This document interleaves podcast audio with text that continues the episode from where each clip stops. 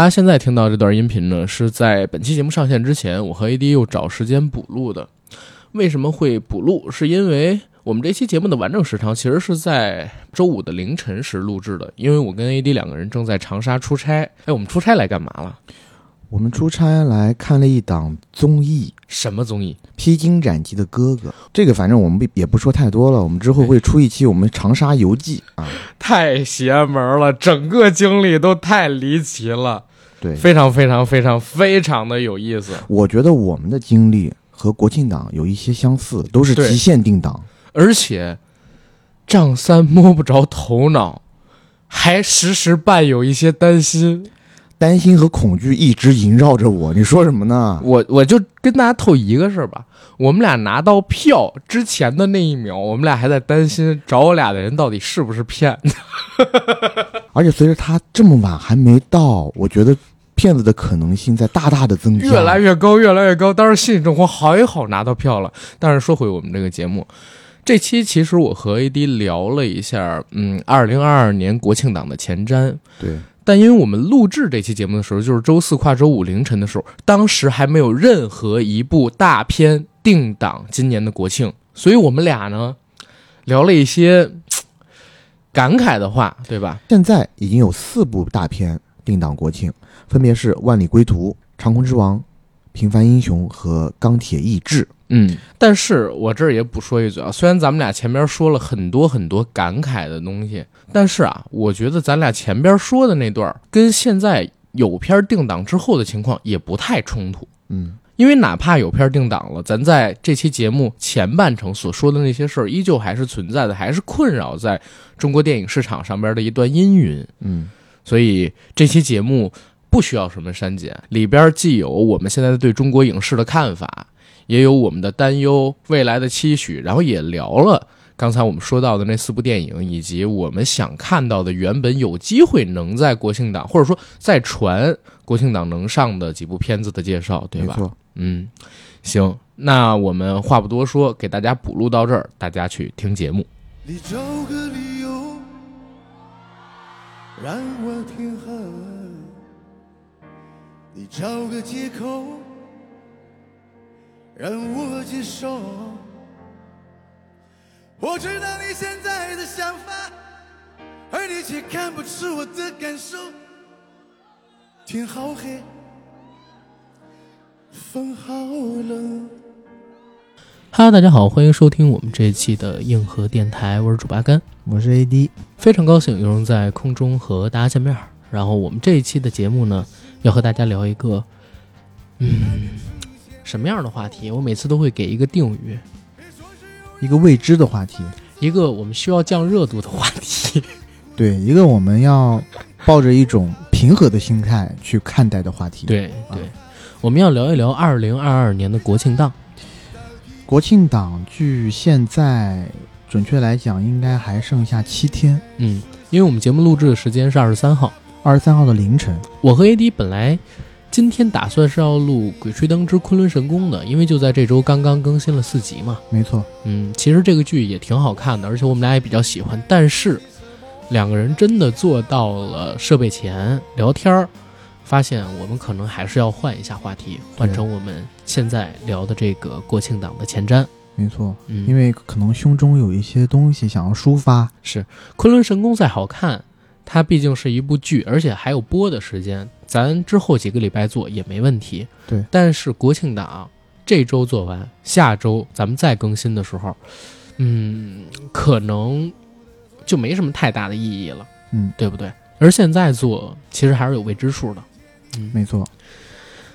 怎么说呢？聊这个话题就总感觉很荡，就嗨不起来。有些许沉重。对啊，而且这个沉重不光是我们嗯，啊，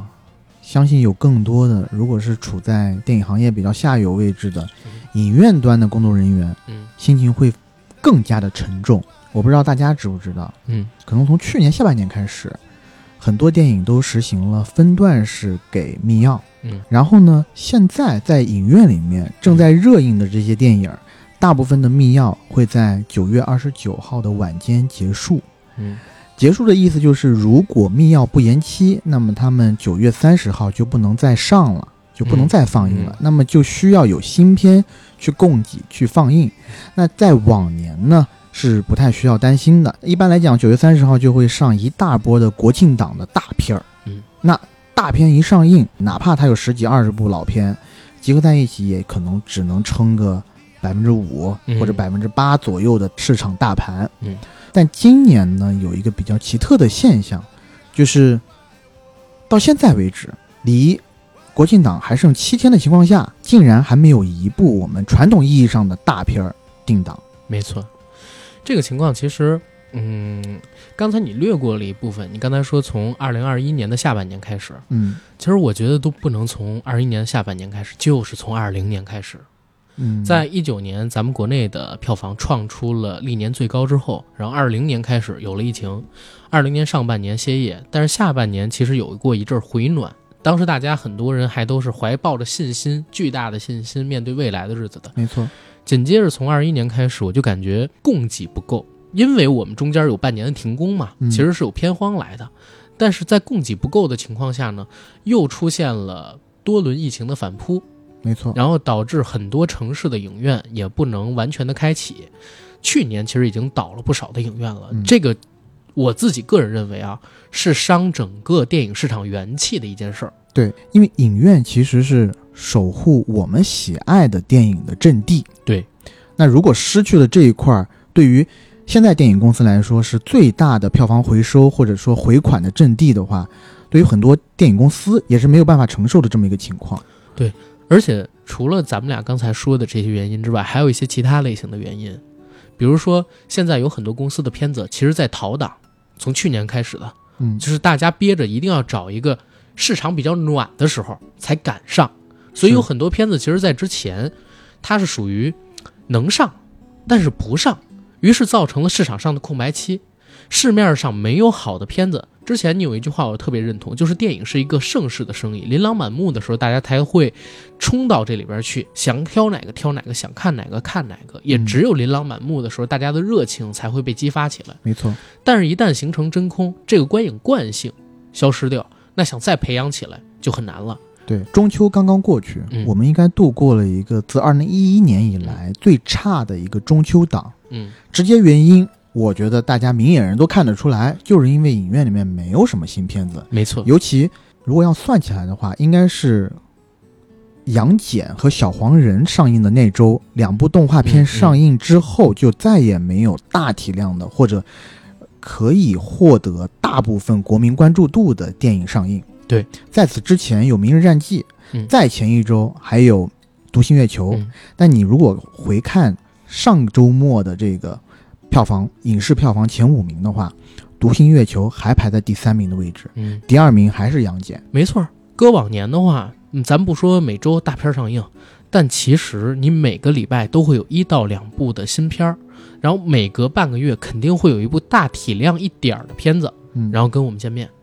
而国庆档和春节档其实是中国最最重要的两个长假型档期，兵家必争之地。只有这两个档期是七天的，嗯，而且其实可以看一看，就是历年的票房排行榜，国庆档和春节档其实是出票冠最多的时候，然后还有的话可能就是暑期档。但暑期档在中国并不像在其他国家一样那么、那么、那么、那么好，就是中国最好的档期其实就是春节档，其次在我看来可能就是国庆档。嗯，因为它有七天的独占期嘛，对吧？这个票房潜力是非常巨大的。但是今年你看，现在还有七天，嗯国庆档到底有什么？前两天我发了一条微博，我在网上看到的消息啊，我我现在也没有确认，就是《无名》和《深海》可能无缘今年的国庆档嗯，啊，这是之前得到的一个消息，我没有确认过。那，嗯，上周的时候我给的那个微博里边说的话是什么呢？还有两周的时间，很有可能在这一周，咱们录制节目的这一周，《万里归途》《钢铁意志》还有《长空之王》这几部电影极限定档，还有中国乒乓。可能还有中国乒乓。但是这几部电影其实并不是嘖传统意义上的合家欢电影，或者说商业属性极强的那种商业片。那普通的观众。或者说拖家带口想在假期里边走进影院里边去开开心心的看看电影的观众，可能这几部片子对他们的吸引力不是那么的巨大，嗯对吧？所以当时我发那个微博的时候，我给了一个非常不理性的说法，我说这是要让中国的影院死绝呀、嗯，这是当时给的一句话，当然这句话是很不理性的，可是从这儿也能看出，就是对这件事我到底有多大的困惑，还有多大的疑问，以及多大的无奈。然后我们先把话题切到这儿，回到最开始那话题：中国电影自二零年之后面临的困境。我们刚才说了几点，其实还有一些点，我们归结起来说最重要的，可能就是进入到二二年之后。之前我们不是说有一些片子它会挑档期吗？能上它不上，嗯但是到了二二年之后，其实你会发现一个情况，就是轮不着你去挑档期了。嗯，现在的情况是，极限定档，临时给你密钥，然后告诉你可以上。对，这个东西是我，反正从做咱们硬核这种影视媒体以来，啊，第一年遇到。嗯我我举一个特别简单的例子，往年呢，一个片子它要上，起码半年前人家就开始宣传宣传了，啊定档然了后定在什么时候，是然后等到头上之前的那一个月，人家已经把宣发全都部署完了。没错，有的时候我们硬核其实会接一些这种影视公司的广告，其实我们都是提前呃半个月一个月我们就已经把片儿都给看了，但是到今年，其实说实话，我们真的没接到什么电影的宣传啊等等等等的东西。嗯，当然我们本身也是看片子质量不好肯定不行，所以我们才要提前看片儿嘛。但是今年就没有什么提前看片儿的机会，从下半年开始吧，咱俩几乎就没有提前看过片儿，嗯。对不对？但我觉得这种从某种程度上来说，其实是不是啊、有关部门也在重视公平的问题？因为我们知道在，我们就说从二二年之前吧嗯，这种极限定档的情况其实是留给外片准备的，你这么说话，小心有人说你阴阳怪气有关部门啊。因为外片的档期是不能自己定的，或者说他可以自己报心仪的档期，但是最后定不定你能不能要，然后或者是这个档期你能不能上，嗯，还是由某有关部门啊，就是给你的意见。当然了，这有关部门也是经过多方位的科学考量啊，给出的这个意见。你看过《满城尽带黄金甲》吧？嗯开场，当时周润发和杰伦有一段戏，嗯然后周润发结尾说的什么？我不给，你不能要，我是给的你要接着。嗯，现在呢，这个手段是推而广之，给国产片也有一些条条框框，甚至是个极限定档啊，成为了一种常态。嗯这个其实我是觉得也有一丝不解了，因为你想，这种情况最开始是在外片身上体现出来。最开始呢，外片一般是有一个月或者之前是四到五周的时间，嗯其实也将将够。将将够够你宣传的时候，一个月之前告诉你，你在一个月之后的某一天定档，然后你有一个月的时间来做你的宣发准备啊，做对各种宣发手段。而且因为咱们国内，就比如说真正的影迷会去关注那些大片，好莱坞大片啊，嗯，他们在国外的上映时间，所以大差不差，其实也能猜出了他可能在国内什么时间阶段上。对对，所以对这个一个月或者说四五周的感知不强烈，嗯，但是到今年不是了。今年不是了，嗯，我觉得一开始也是在外片身上，嗯啊，有一些外片也是极限定档，十天嗯，或者是七天，甚至是四天的也有。哦那些片子是吧？嗯，嗯反正比较比较极限吧。嗯，呃，没有想到的是，国产片方竟然遇到了和外片片方一样的问题。嗯这个是有一点不解的，因为之前对于外片的这种手段其实是保护国产片的，但现在可能是国产片茁壮了、成长了。啊，那觉得可能需要打磨一下、磨练一下，所以给他们这个机会，也让他们参与一下这种极限定档的这种快感，就是在考验国产片方的这种应变能力。我觉得是，可能是真的有深意哦。我讲真啊，嗯这个事儿呢，咱们不能说百分之一百是坏的，嗯也有正面影响。正面影响是啥？就是这个片子的质量对片子的后续表现变得比以前的占比更高了。没错，我前一段时间还看过一篇文章，嗯嗯、有一个呃影评家写的啊，我觉得写的很好，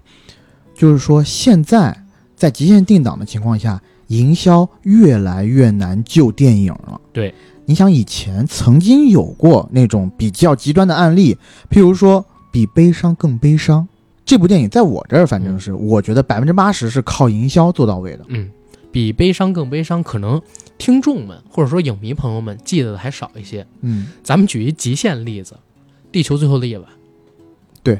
它纯靠营销，首就日靠拿前前一两天，没错，是就第一天，嗯，第一天还是第二天，好像拿了两亿，后边儿好像整整个档期过去才拿了三千万还是多少？因为他那年宣传啊，取了几个特别特殊的日子。嗯，首先在那一年的十二月三十一号晚上大概九点多少多少分，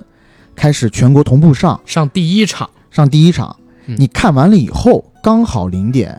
嗯， 《地球最后的夜晚》是当年最后的一吻，对所以导致很多情侣买票去看这场电影。但是呢，因为那部电影大家看过的或者影迷朋友看过的都知道啊，就是比较艺术化，比较作者对对，普通观众可能不那么友好。 对非常不友好，嗯可以说是你像我们去看首映的时候，还拿一本说明书呢，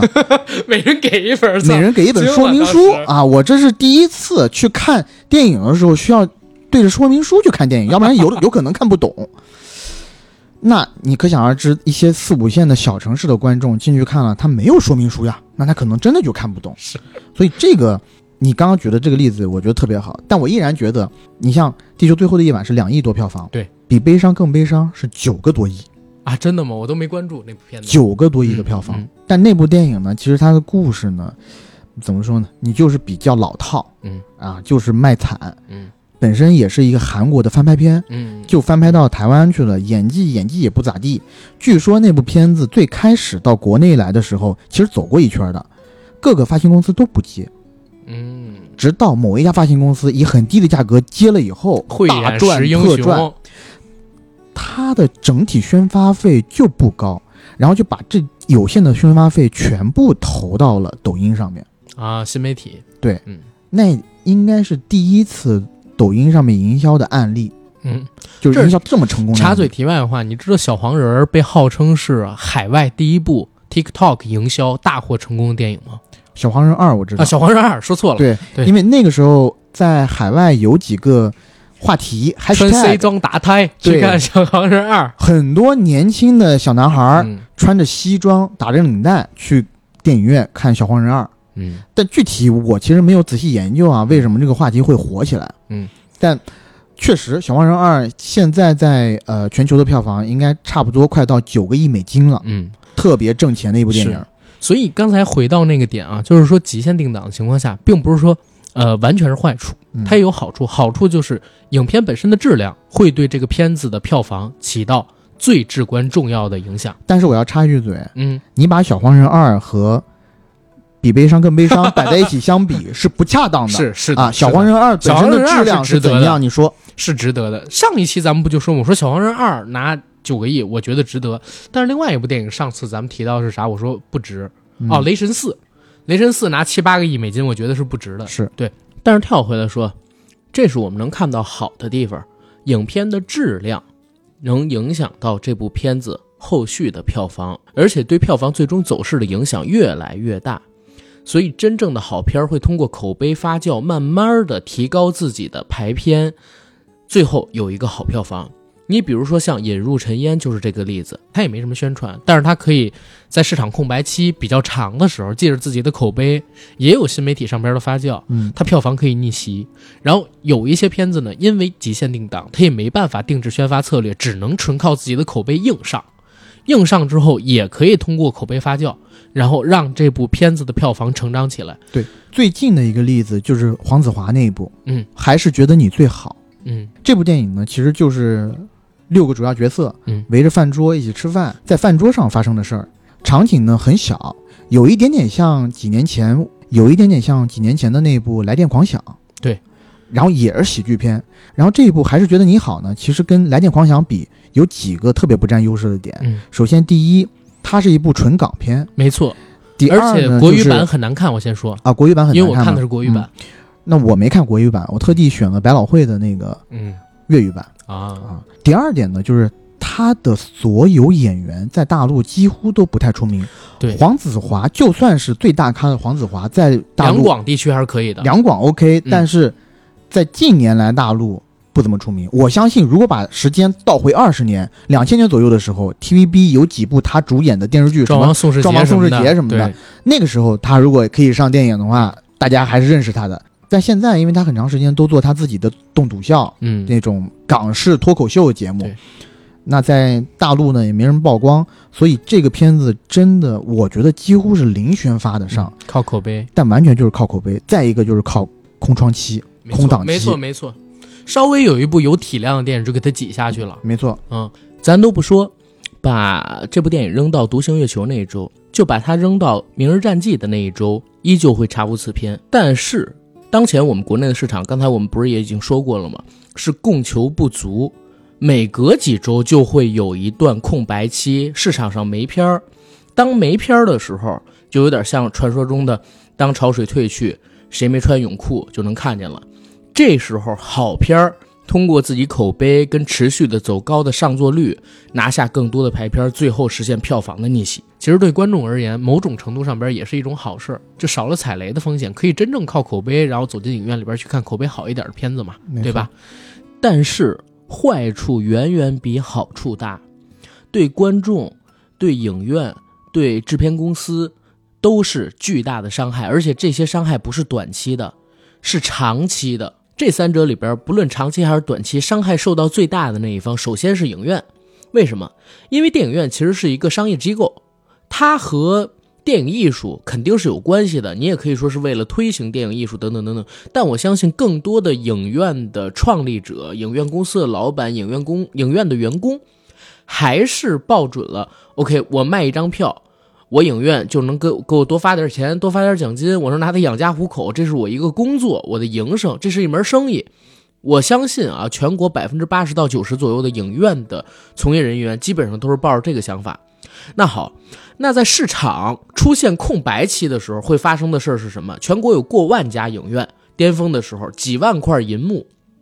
我们换算成员工，一个影院，我相信不可能少于十到二十名员工。我们就算全国影院的工作人员大概有几十万人吧，这几十万人所啊工作的公司面临着没有原材料，不能生产产品。不能销售产品的窘境，而且这个窘境从二零年已经持续到二二年，二二年马上都快要结束了，现在已经是九月底了，对不对？就还有四分之一的时间，二二年就要结束，将近三年的时间，影院的员工一直都处在间歇性的没有原材料、不能生产、不能销售自己公司产品的这么一个窘境里。因为工作的原因，我本身也认识好几位影院的工作人员，有影院的经理，也有影院最普通的啊、呃做票务的工作人员。其中有的人已经转行了，还有一些人因为已经在这个行业里边干了十几年，真的不知道该去哪儿。如果离开这个工作，离开这个岗位，我跟他们聊天的时候，他们还想着未来有一天这个行业能好起来，还在抱以最真诚的心看待这个行业未来的前景，抱有一丝希望。但是现实一次又一次的去给他打脸，去给他蒙上阴沉。而我们要知道的是，一个电影院它的观众里百分之八十其实都是路人来的，嗯，这些路人极少数极少数是影迷，不是这些关注里边极少数极少数是影迷，是对吧？中国影迷能有多少？我觉得就是顶多能撑起两三亿的票房，嗯，超过两三亿，我都不信是纯影迷然后去看这部电影的。是，就是你刚刚讲的这一点呢，我觉得就是因为电影行业它是所有链条是捆绑在一起的，没捆绑错，的特别紧。嗯，那电影院呢，又是对所有片方来说，包括电影院自己，院线是院线生态，那片方是片方生态，院线这边包括影院自己，完全靠着票房收入，当然也靠着卖品收入。但片方这边呢，起码有百分之七十到八十的资金回流是从卖票收入过来的。嗯，所以，如果影院活得不好，片方也会受到牵连。嗯，这个就是一个怎么说，真的是贫贱夫妻百事哀，一损俱损的恶事性情，循嗯环，恶性循环。没错，而且对于影院而言，最恐怖的点是什么？就是观影习惯的丧失，这个是最可怕的。就是当过去那十年，我们的观众逐渐有了观影习惯之后，我们发现啊，有事儿没事儿，大家走到电影院里边去看个电影，这成了一个日常的生活消遣会成为一个习惯，有的人他就习惯了每个月要去看两三场电影，他们是这个市场的底，是这个文化的底。但是有了这两三年的反反复复，影院没片，他找不到电影院里边有片儿去看的时候，他就把这个观影习惯改掉了，再重新养成太难了，这是伤了整个行业根本的事儿。我在这儿就可以跟我们硬核电台的听友，咱们做一个互动。疫情之前，你们还记得自己一个月或者说一年平均去几次影院吗？疫情之后，你别管是主观还是客观，大家也不用说任何其他的东西，你就告诉我，你一年平均下来，二一年吧，还有二二年，一年平均下来去过几次电影院？我都不用看大家的回复，我就知道数量肯定减少最少一半以上。而且你刚才说的那句话特别好：“贫贱夫妻百事哀，一荣俱荣，一损俱损，恶性循环。”影院取不到收入，没有票房的产出，也直接反馈到了上游的制作端，就是电影的制片公司。电影的制片公司也没钱拍电影了。我就说一句，可能对很多人来说不中听的例子：好电影必须得要钱才能拍出来，嗯，就是这一定是个概率问题。你放之四海皆准的，好莱坞这么厉害，对吧？它也是有个十一定律。十一定律啥意思？拍十部电影，一部赚钱，嗯九部赔的。嗯，那回到我刚刚讲的，对于整个产业来讲，你首先这个产业要繁荣，你要有钱，嗯然后第二步你要有足够数量多的电影，嗯，那第三步才是要有足够数量多的电影，才能保证里面可以挑出来足够数量佳的作好电影。嗯，这是就是一环套一环的，嗯我是觉得，它是一个大数法则啊。嗯，这个世界上有很多东西都是可以通过计算算出来的，唯独算不出来的就是所有跟艺术沾边儿的东西。嗯你比如说一个好电影，可以通过大数据算出来吗？有那么多互联网公司在前些年的时候，通过大数据的方式去算，现在谁最火，现在什么题材最好，哪些明星加哪些明星，它过去的历史数据里边票房产出是最高的，无数公司这么算过，但是最后做出的片子有几部是好的？是对吧？然后我们说回刚才提到的那个观点，大数法则，就是当你的底够大的时候，你才能结出足够好看的、优秀的果儿，就是我们所说的好电影。尤其中国的电影产业其实还是在发展的路上，我们并没有达到一个非常成熟的像好莱坞那样的工业。那好莱坞都是十比一，中国电影我告诉你，现在可能是二十比一。但如果它良性发展，有可能过十年它变成十比一，或者说变成十五比一，慢慢的也变成十比一，或者变成八比一，结好片儿的可能性越来越高。但是现在这个路变得特别特别的窄，不像以前是一条宽广的，你能看到未来的金光大道了。我还记得一七一八年，一七年吧，没查税那会儿啊，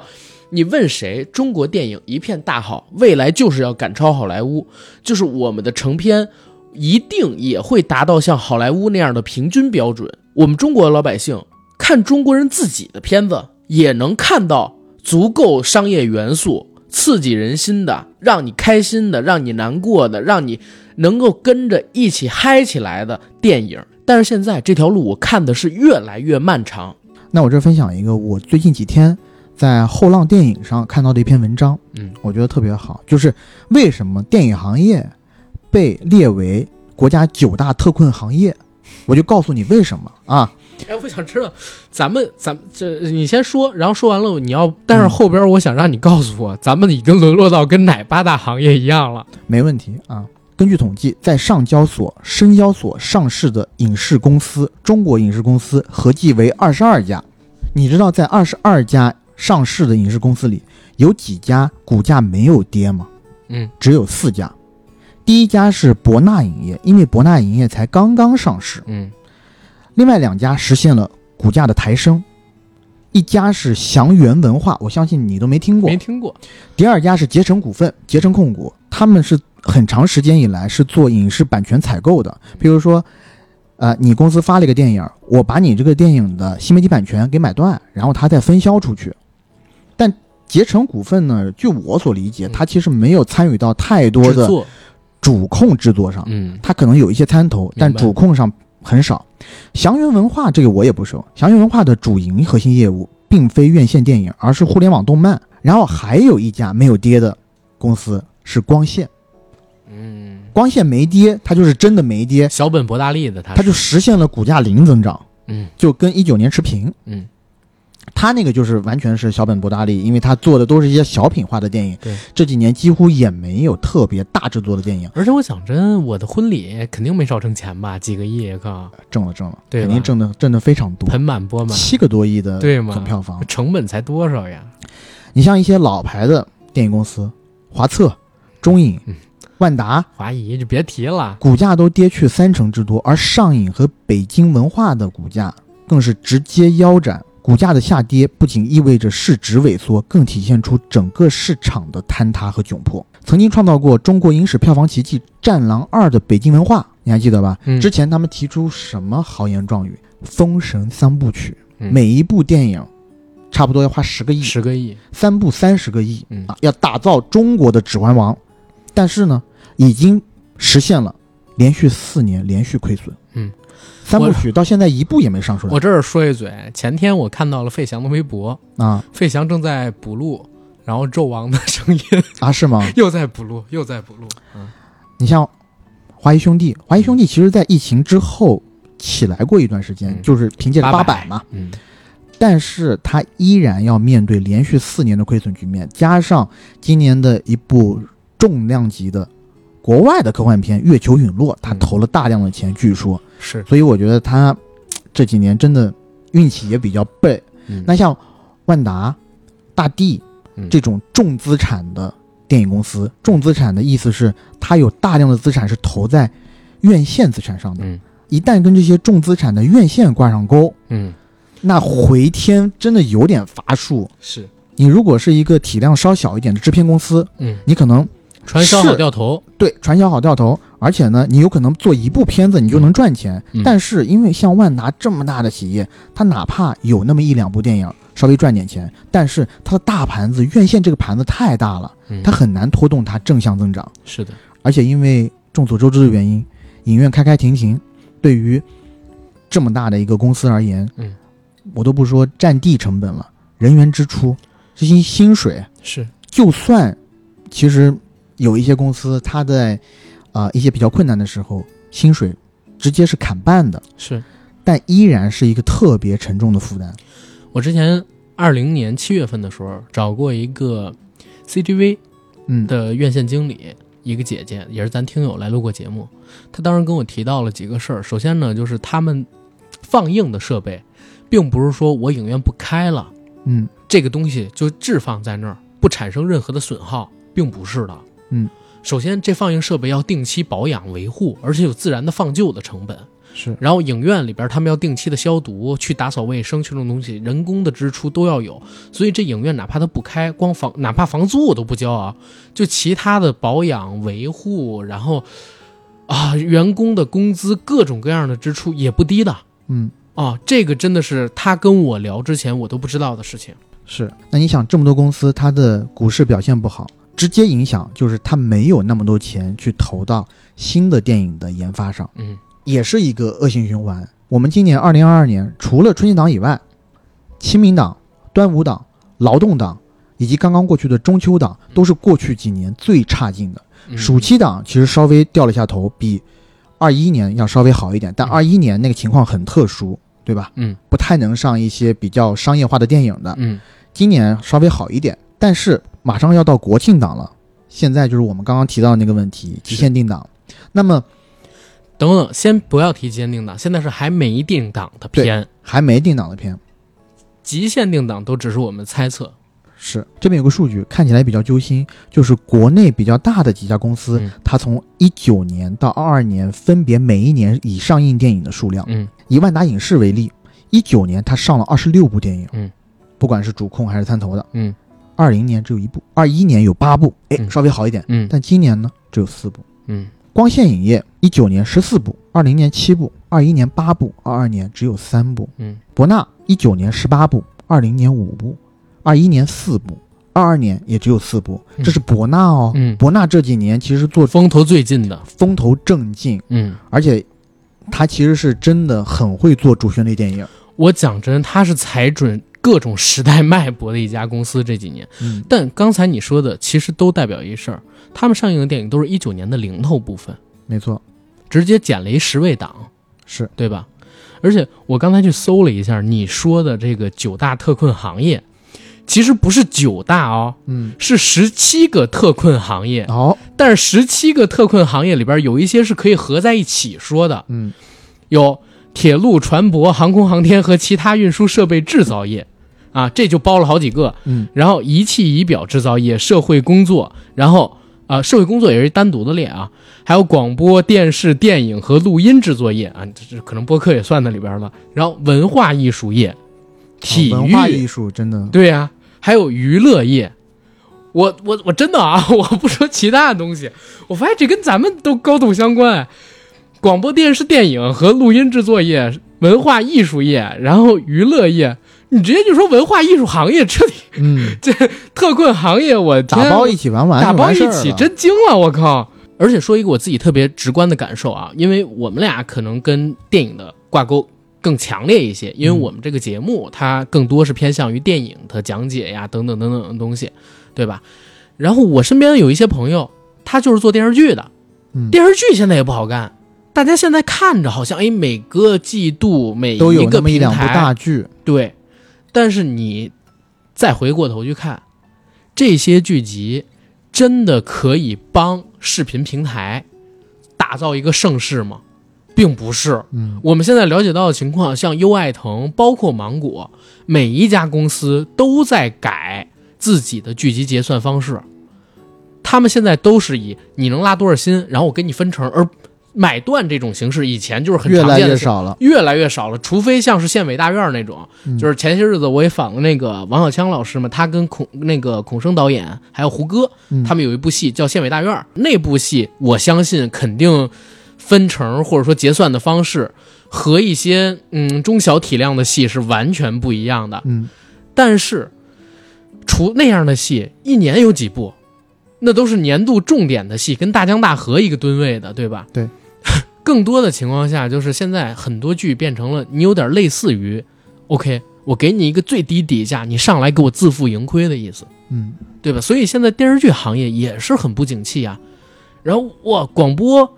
录音专业，我没想到咱们还能跟他们画到一个嗯跟电影电视画到一代，这都已经是昨日黄花了，对吧？都不是明日黄花，是昨日黄花，早就过去的时代的东西对了。我觉得广播有很大的一个制约点是，如果碰上一些什么特殊时期，大家都在家里，对然后也不开车的话，那就没什么人听广播了。哎，这句话说的很好。其实每年不春节通的时勤啊候，的话，嗯，嗯，每年疫情的时候都不是每年春节的时候，其实都是，反正我从后台数据上面来看啊，都是咱们播放量会往下稍微走一走的时候，因为有很大家都在家里了，打牌、嗯，见朋友，或者说陪亲人，然后他就少了一些空闲时间，对对吧？这个这块儿确实有的， 但是讲真，这个九大行业看的我也是肝儿疼啊。但是最后最后，我们归结到电影上面来，整个文化娱乐业，这就是电影的上下游呀，对吧？你别嗯管什么周边，然后我电影直接上卖票，一损俱损，共对损呀啊，全损对，全损，真损呐、真是。对，太扯了，所以呢，又说回来，嗯那你说，我们刚刚讲的国庆档、春节档，为什么它是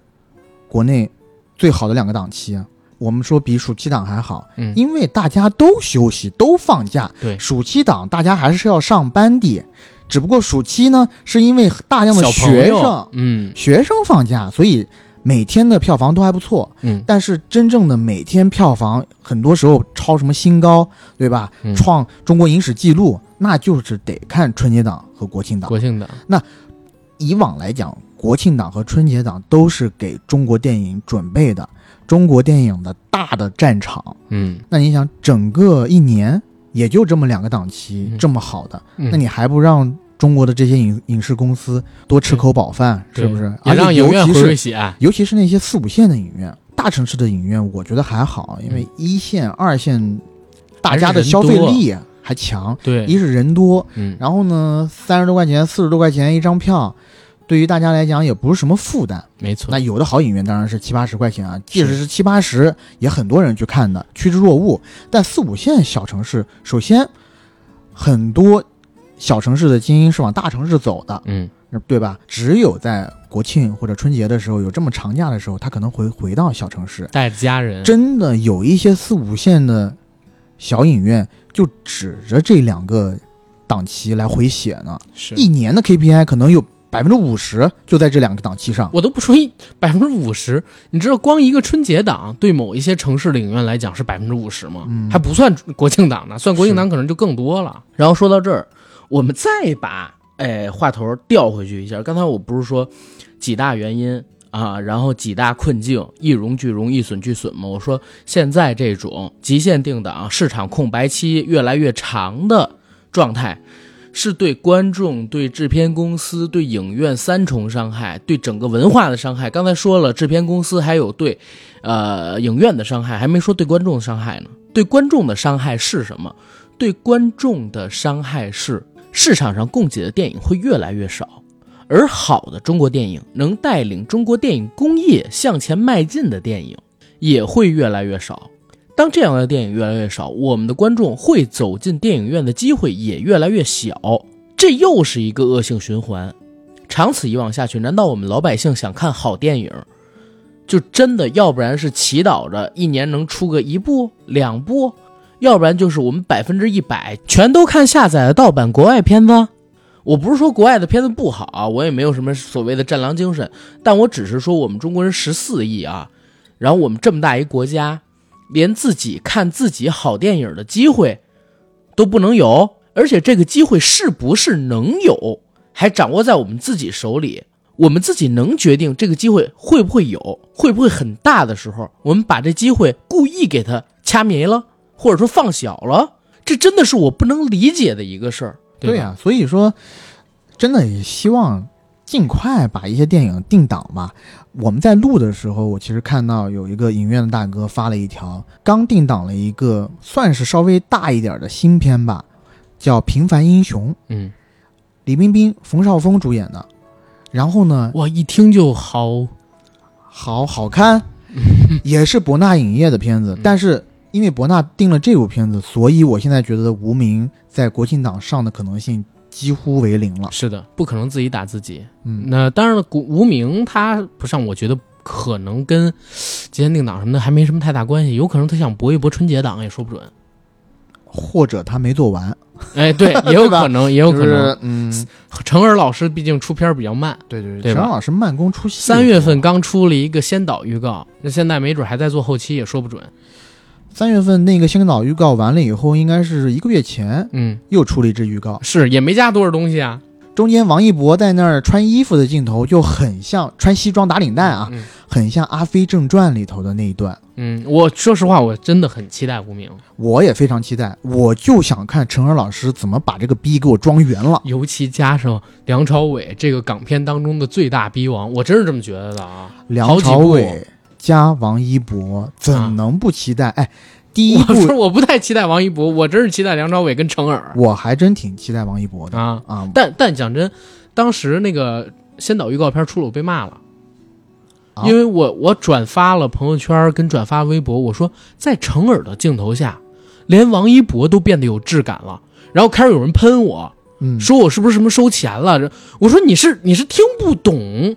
就是什么话吗？我说在成尔的镜头下，连王一博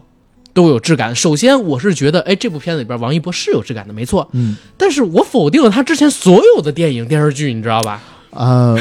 居然会被人说，我操，我你我是不是收了王一博的钱？你是不是王一博男孩？我真惊了，你知道吗？那纯粹是因为成尔那个是宽银幕一拉，嗯画面往暗一调，欲能黑多黑，你知道吗？然后人物少说话，一说就方言沪语，然后就开始说呲呐，而且第一支预告是全黑白的。全黑白的哎，但我要帮王一博说一下啊，我有幸看过一点点王一博的未来的一部重头戏《热烈》的片段，啊！我知觉得道他那个演的是真不错。街舞的那个，街舞的那个，嗯因为他他和本黄身也热渤爱嘛，演的就是就是我不能说演的就是他，但是演的会让你信服嗯啊！我言尽于此。嗯，但《无名》这部片子确实是已经期待已久了。是的，是的但说到这儿，我们是不是该给大家介绍一下国庆档本来我们预计的会有哪几部片子，好啊，然后各个片子分别是啥。嗯好，那说到无名啊，嗯，其实到现在我也不知道无名讲的是什么。嗯，。两支预告片都没有给我太多内 容是，第二支预告片我看的更一头雾水了，嗯到底谁是好人，谁是坏人？梁朝伟到底是不是坏人？王一博他这个小年轻他是好人吗？还是两个人是个双雄戏？嗯，我一无所知。陈耳，你太拿 我了，就是勾着我的心。咱们都说到这儿，正好也说一说，就是原本在七月份咱俩聊天的时候嗯聊到的，原本我们猜测会在国庆档上映的有哪些电影，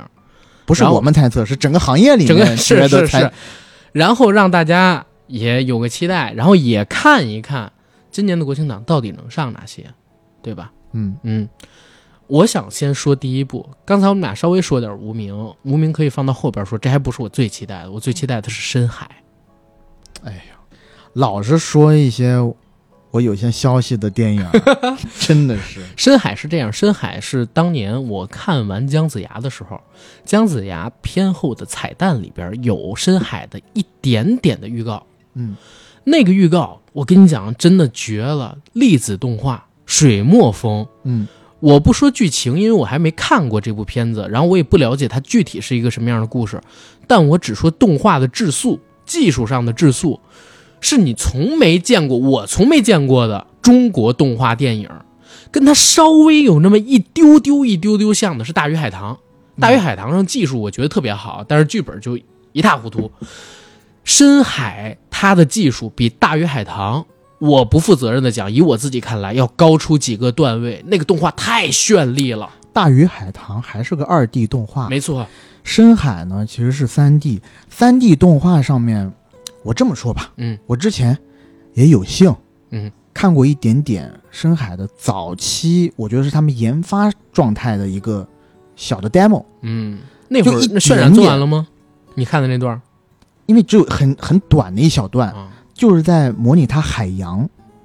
的那个感觉。嗯嗯，第一次让我看三 D 有一种在看像真实的油画的那种感觉，是吧？就是你我们现在看到的那个呃预告片里头，你也可以能感受到一点，就它的画面颜色彩做的特别饱满，没错，然后饱和度超级高，它的海洋是你之前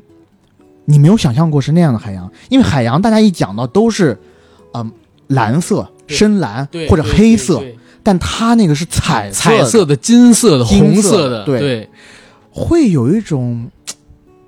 给我看的时候，我会觉得很像宫崎骏，但是三 D 画的宫崎我骏。告诉你是啥，我当时看了那预告片儿，我大胆给他一个批语：哈尔的移动城堡加《千与千寻》加《悬崖上的金鱼姬》加《天空之城》加《大鱼海棠》加《大圣归来大圣归来我把你去了，》，因为大但圣其不是他几个我觉得是准确的。大圣归来有一个片段，就是当时孙悟空齐天大圣大闹天宫的那个片段，在这一次的深海里边，几乎是有一段啊机位复刻的镜头，所以我说有加它。哦，因为同一个导演嘛，田晓鹏老师。而且说实话，《大圣归来》你搁现在倒回去看，可能质量没有像《哪吒魔童降世》那样那么好，但当年那可是田导用极其有限的资金，花了八年时间做出的。现在他资金更充裕了，我真是觉得一定会比，当然也只代表我自己啊，欢迎打脸。到最后如果片子不好的话，我真是觉得他一定会比《大圣归来》更好，但。呃，现在好像深海是国庆档很难跟我们见面儿是吧？我也不知道，嗯，我只是听闻，好像在国庆档应该是见不到嗯了。但是毫无疑问的是，《深海》其实是田导最想做的一部电影儿。这部个故事是他魂牵梦绕了很久的，很久。而且他的微博的名字就叫《深海怪客》。嗯，而且还有一点就是，当时《大圣归来》嗯上了之后，市面上边流出了几个消息，就是田岛的项目。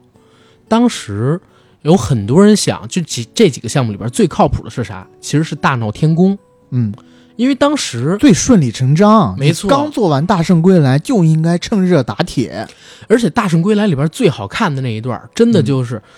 孙悟空一个长的披风像丝带一样在风中牵引，然后天兵天将一层层的裸在三十三天上，一层层站满天兵天将，然后那一段的大闹天宫的戏份，就很多人很期待那个。没错，但当时他没有拍。但是这儿也说回的那嘴，我之前还不知道他那是怎么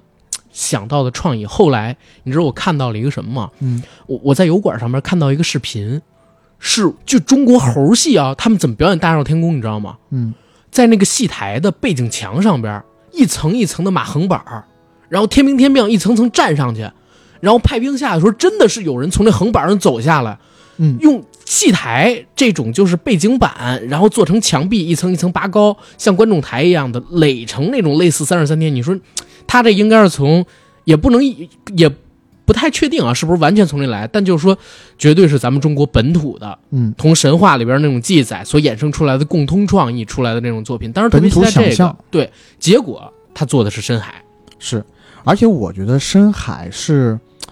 可能啊，我猜他的那种画风，加上他我一我们现在已知的故事线，其实很少了。嗯我觉得是偏向温情的一个故事，嗯可能也没有那么多的打斗。嗯没有打斗，其实是我有一点点担心的，嗯，因为从《大圣归来》开始，中国动画一定要有打斗，一定要它嗯的打票房才能好。啊嗯大圣归来》它是破天荒的，它是第一次把中国动画的天花板顶到了那个程度，十几亿顶到了十个亿，嗯，呃这九亿多，差点十亿，差点十亿。嗯，之前你一提到中国动画，那绝对都是赔钱的电影儿，都是垃圾，不是赔钱的电你影啊。嗯你要么只能是用一些特别少的钱去做一些骗小孩儿的东西。或者就像魁拔那样，好不容易做出来了，市场反馈也不行。没错，你刚刚讲那一点就是，当田晓鹏田导刚拍完第一部《大圣归来》的时候，大家顺理成章都觉得嗯他应该去拍第二部跟孙悟空有关的对东西，，大他闹就天没宫或有者大做，闹东海，他就没有做。嗯，这个就让我想到了我最近一直在跟你强烈安利的那一部美剧，啊参与其中，参与其中，参与其中。这部美剧叫《The Offer》，讲的是什么故事呢？嗯讲的就是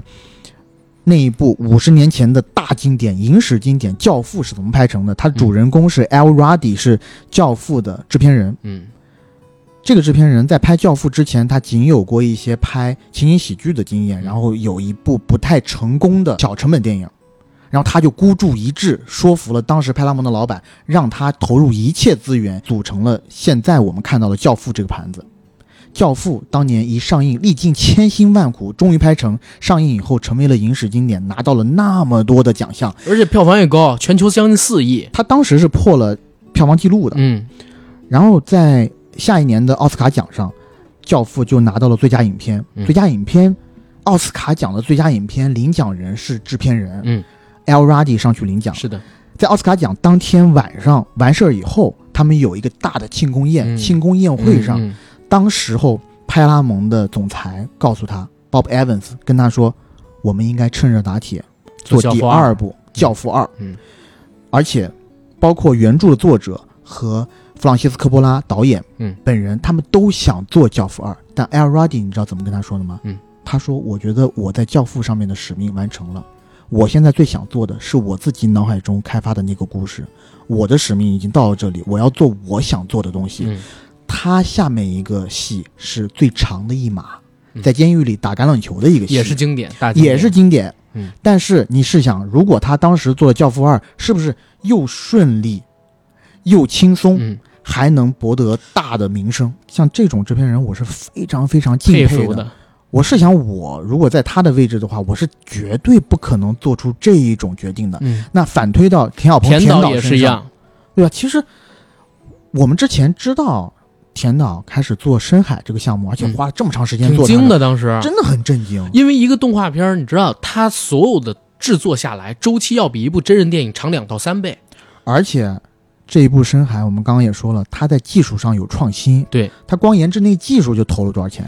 我感觉那个，呃，还是以我自己的观点来说，我觉得那技术放到全世界你没见过，就这种粒子动画的东西，对，没太见过。有点就是它像的美术风格真的挺独树一帜的。有点像当年蜘蛛侠平行宇宙一出来，嗯，我操，那个抽帧动画一下让你觉得自己在看漫画的那种震惊感。我嗯在看深海预告片的时候，有类似的感觉，当然他们是两种风格哦。最近一部让我有这种看看这种抽帧动画的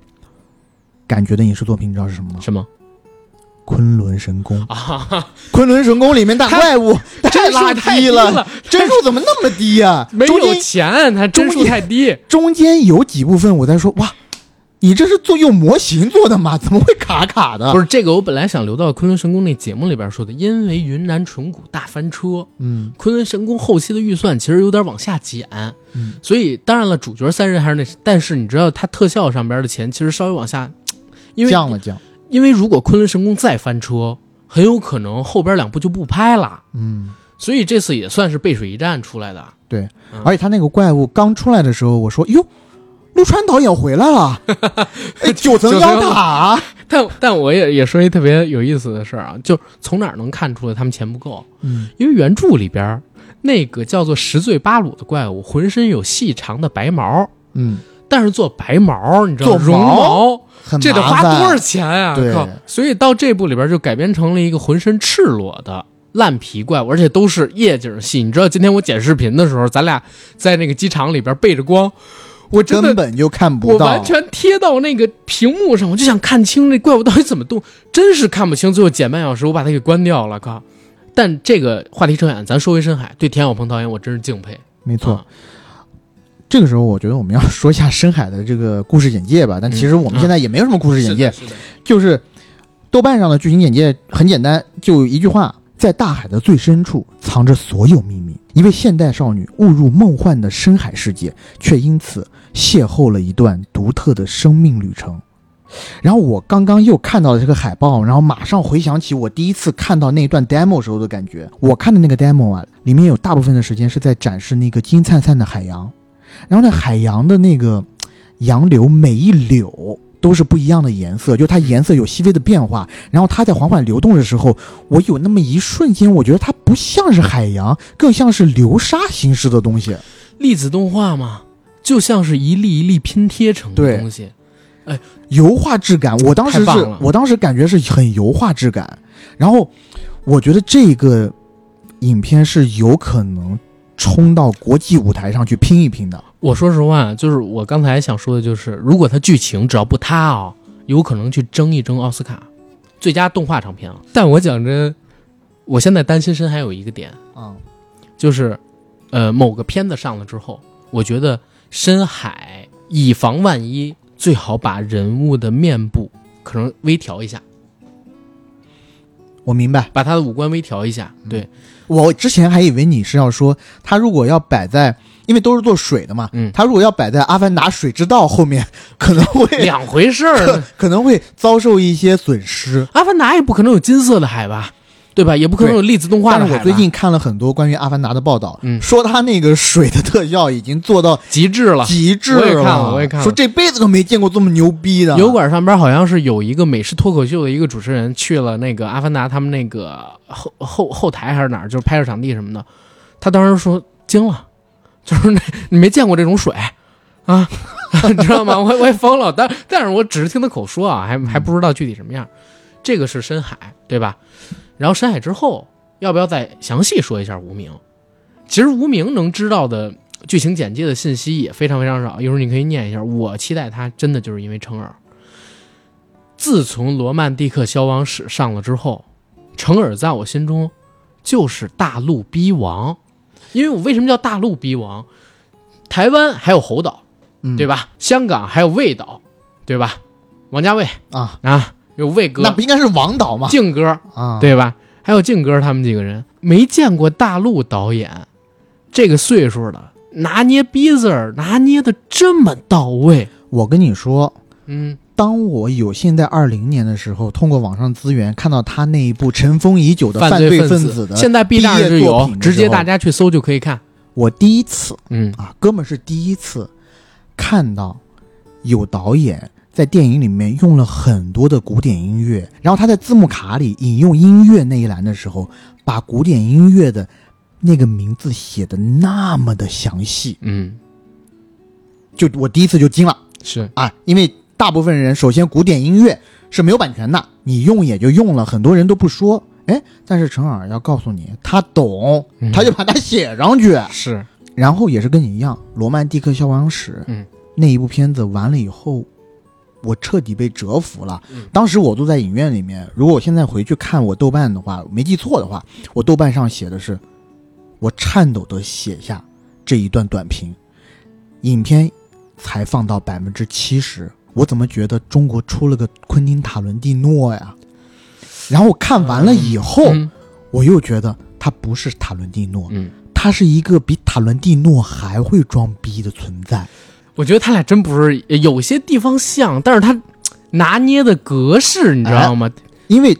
我看到百分之七十的时候，嗯我是觉得他的一些电影的黑血色幽默嗯腥、黑色等等幽默和嗯血腥部分的时候，我觉得哎，有那种感觉。嗯，而且他故事他不是线性跟你讲完的，没错，他也是成分段式的，而且有，插叙，有没错分段式，有换不同的视角。你得要跟得很紧。嗯，而且里面有一些台词之前卫，嗯包括对吧？那个时代三四十年代拍电影，嗯，闫妮在那说：“导哎演，我们是是拍给下个世纪拍的给人下个看世纪的人看 的，这个世纪的人我们是看不懂的。对，”然后在那部电影里面，生命如草芥，然后再加上章子怡和浅野忠信在小屋子里面那几段戏，对吧？我觉得那段戏最嗯妙。狮与兽他们俩，S M 嘛，呃密室培育，然后哎有一个戏我觉得特棒，在车里那段强暴戏，嗯一句台词没有，就是一个强耳环嗯，进了，然后关键哪儿你知道我被折服了吗？后边最后两场戏，一场反高潮杀小孩儿，嗯，杀这个前野忠信的儿子，这电影一开始几个场景。嗯王传君，嗯，在那个车子里面用上海话讲童子鸡对，那一段，哇，一下子让你觉得好像哎，这个人好亲切啊，跟你开玩笑。那但一镜头一拉远，他旁边就坐着一个血肉模糊的人，赵宝刚这多像是塔伦蒂诺拍的东西啊。就是哭那个低俗小说一开场，俩人争论，你知道法国人还是欧洲人怎么称呼汉堡包还有薯条什么嗯没这错个那个的吗？然后紧接着他俩拿着枪就进屋开始去宰人了，所以你说是不是跟塔伦蒂诺的电影有点是像？但是他逼格拿的真是稳稳的。我说另外一场就是抓我的戏，嗯，葛优那场，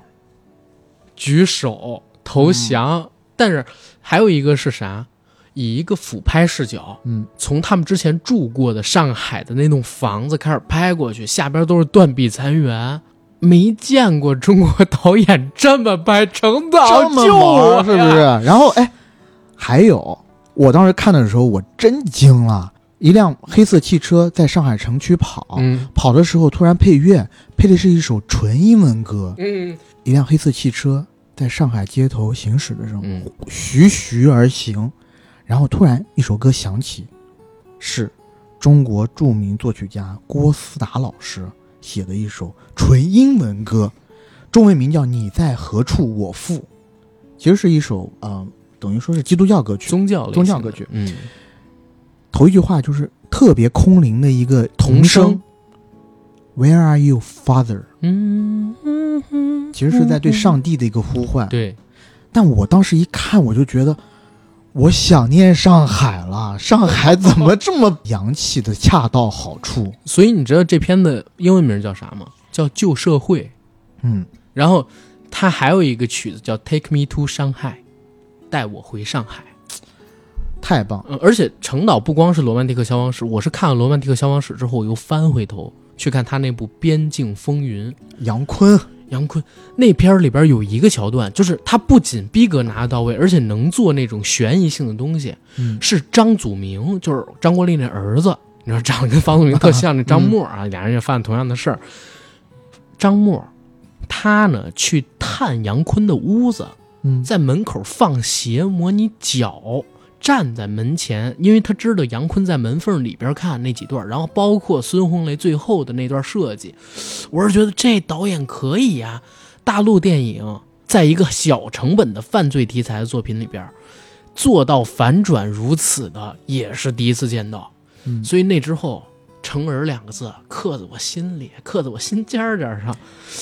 直到咱俩有一次聊。不浪漫，我才知道原来你也是同好中人 啊！我就是陈耳门下走 狗，不浪漫。这部电影据说这个项目到此为止 了，就没有了，只是出了一支预告，没了。这支预告片就是在平遥现场拍的，但那支预告，我这反反复复看了不下一百次，我我都爱到爆炸。我都能背出那台词。当笛卡尔醒过来，嗯，要把灵魂和肉体分开讨论。现在这个年代，讨论灵魂和肉体，会有人关注吗？不会啊，不是吗？你为什么要忘了为什么要这么回？ Sorry 呃现在这个年代讨论灵魂跟肉体，不觉得太高深？许知远嗯问那个贾樟柯要哦这句我要来啊， 啊？OK，嗯啊，OK，I see。那我们重新再来，从头来过。噔噔噔不是噔噔噔，当当当当当当音当乐那当当些，，哇！啊我操，惊啊了当时。陈耳干嘛呀？你何必一支预告片能这样吗？而且开场就是贾导标志性的抽着自己的雪茄，坐在一个沙发上，然后床上有一女的半裸。半裸背对着背镜对头，你咱俩你还记不记得咱俩当时聊过？我说回头我半裸，我躺在床上，你就在下边抽烟，然后咱俩对把那个但镜结果我头不会抽烟。 是有点反过来，咱俩把那段镜头重拍。后来也没拍成，但是嗯你就想咱俩期待那片儿多，结果没想到就跟在清朝一样，最后没了成了《地球最后》导演里边的一个段子，对，惊了。那部预告片我第一次看到， 应该是在平遥电影节。我去嗯平遥电影节，然后，呃，当然这电影节就是贾导的嘛。是每一部电影展映的电影开场之前都有这个。我忽然发现，整个平遥电影节看完以后，我排了一二两名，嗯第一名就是《不浪漫》这个预告片，第二名是是万马才旦的《气球》。是，就这预告片都能这么拿人，就就像是无名的这两部预告片一样。这两部预告片，我就告诉你，你看懂了吗？你知道我是怎么说回话事吗没？看懂，我说成人老师救我啊！你得出片儿让我看呀、要不然我真不懂啊！我成不人想老师活，了，活不下 去真的了我都。我惊了。哎呀，然后然后这这个这个是无名，无名跟罗曼蒂克消亡史还不太一样。罗曼蒂克消亡史上的时候，其实葛大爷票房号召力啊已经 江河日下。哎，但是我就佩服的是陈耳这一点。嗯，你说他这几部作品，嗯哪一部真正给电影公司赚到很多钱了？几乎没有。我们《罗曼蒂克消亡史啊》边境也没有怎么赚到《钱边。境风云》好像是小本博大利赚了点儿，赚了一点点，因为成本真的太低。那就不能叫小本博大利啊小就小本博利博微利。嗯嗯呃，《罗曼蒂克消亡史》，我觉得肯定是赔钱了、嗯嗯，啊！这么大这么多大腕儿，但是这个配搭但是电影公司说实话，就是愿意给他砸钱。电影公司里边人知道，就是他有可能这部片子现在不挣钱，但是是给我这公司第一拔份儿的。没错，第二是什么呢？第二，万一他能像未来水世界一样，隔个十几年，通过各种乱七八还糟的能方挣式钱。挣回来，把本儿亏的那些给挣回来，这也说不准。因为那片儿，反正《罗曼蒂克消亡史》，我觉得已经落在中国电影史上了，对吧？嗯，隔十年可能还会有人看，像咱们已经隔了四五年、五六年了，咱们还会再提起的这片子，你现在去看这部片子还是很新，它对的啊电影语语言啊什么的。没有跟他一样的中国电影。 我觉得吧，还有一点就是陈耳他这个逼劲儿吧，逼到让我觉得，天哪！我要是不看这电影，我他妈就是一俗人。我就没看过电影，我要不看这个，无名的海报一开始，最开始那一张概念海报，嗯 是上海滩的那个图景，嗯好多难民，嗯，上下两个繁体字的无名。是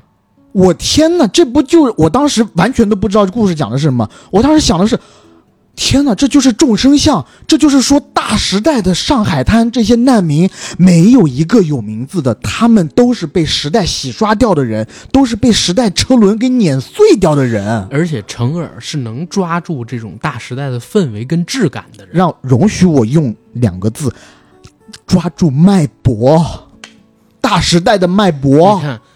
公司老板抓住现在的脉搏，嗯程耳抓住七十年前、八十年前的脉搏，对吧？然后他后面一张海报嗯是啥？黑白的，黑白的，一个人审美怎么能到这么牛逼的地方？就是或者很多人可能会喷我们，因为他觉得他那个审美也不怎么高明。是是，确实，我现在看好像也就挺一般的，但为什么我打眼一看就觉得那么牛逼？因为他把两个质感天差地别的人给融到了一个。你这又会被狂喷，但我是 觉得质感没哦有有道理的啊没有到那么天差地别，但是确实让我觉得耳目一新。首先，它是一个完全黑白的没海错，报，没错，上面就是两个人物，一个就是梁朝伟站在前景，脸朝向海报的右侧，嗯另外一个是仅深处一点的王一博嗯，朝着同一个方向看。然后你打眼一看，你好像这张海报到处都没有片名啊，嗯，没有片名。然后你仔细一看，“无名”两个字是在海报左上角的那个镜框里面，嗯在镜框里边已经被那个木质的镜框分割成好几瓣儿的“无名”两个字。拼凑成的，牛逼！是讲了这么多，还没有说剧情简介是什么呢？一九四一年十二月七日，日本偷袭珍珠港。次日，汪伪政府跟随日本对英美宣战，日本象征性占领上海全境。随着太平洋战争全面爆发，中国抗战形势也因此完全改变。中共地下党员冒险送出情报，破坏日蒋媾和，维护祖国。嗯，所以，说不定这俩人都是中共地下党员，对，这是当时就是前期的这个资料出来的时候啊就已经是吗说的啊那我嗯哎、好像我我还变成一个伪陈二迷了。 啊不，呃也不一定，反正这个是讲中共地下党员的故事，但他俩到底是不是都是这个再说，这个是无名。然后这部片子说完，咱就说说《长空之王》。长空之王嗯，歼二十，哎呀，这部片子怎么说呢？我觉得在今年上有一点点生不逢时， 嗯因为我们之前看了啊《壮志凌云二》，但这部电影我们也不能说的太多，对，有人跟咱说了，别说这片子。，对。但我我我是觉得啊，我这边要驳斥一下几个观点，嗯就是我一直看电影呢，都是觉得以弱胜强，嗯，是好的。嗯，然后后电影你一定要知道，故事片它不是纪录片，嗯，只要有百分之一。万分之一的可能性，就是以弱胜强的可能性的话，然后那故事片里面把他们拍出来，其实也是 OK 的。这部电影从工业水准上来讲，我就这么说吧，就是全球第一。嗯没有别的电影比他牛逼了。你要知道，他那些空战片，他人家是实拍出来的，人家是靠工业堆起来的一部电影。而且那些演员是真的在飞机上拍的。嗯他这里面的拍片比是多少？就上去飞二十分钟，可能大概有十几秒可以用的镜头，嗯，你就想吧，你就想去吧，但是少说点儿这个那个是吧？是了 Top Gun Two，对说回咱们长空之王，长空之王，其实我自己是蛮期待，但唯一啊，唯一我自己心里有点慌的地方是他导演刘晓世老师嗯，啊，刘晓世老师之前的作品我不太熟悉，我唯一知道的他好像给这个《心花怒放》做过副导，还是联合导演，还是执行导演，我忘记了。他自己独立执导的电影，我并没有看过，所以我不知道《长空之王》这部戏能不能，你懂吧？但我觉得监制是韩寒老师，嗯，韩寒老师拍赛车是有一把好手的。如果他把拍赛车的那种对场面的控制调度，在《长空之王》上面把把关，嗯，只要场面上过得去，我觉得就是一个突破。而且从现在放出的这个预告片来看，我觉得仅从特效挺屌的，特效上来看，还是算很不错的，嗯。国内绝对是顶尖水平了。而且咱也说一嘴，就是《长空之王》，因为他也有博纳的参投，所以你说无名还有戏吗？对吧？是，对嗯，《长空之王》应该我自己个人认为是板上钉钉的，因为这个片子如果扔到春节档，其实并不太适合。放在国庆档其实是最适合的一个档期，也是目前看来定档可能性最大的片子之一，对吧？对，但是你要说无名定在春节档的话，它也不适合。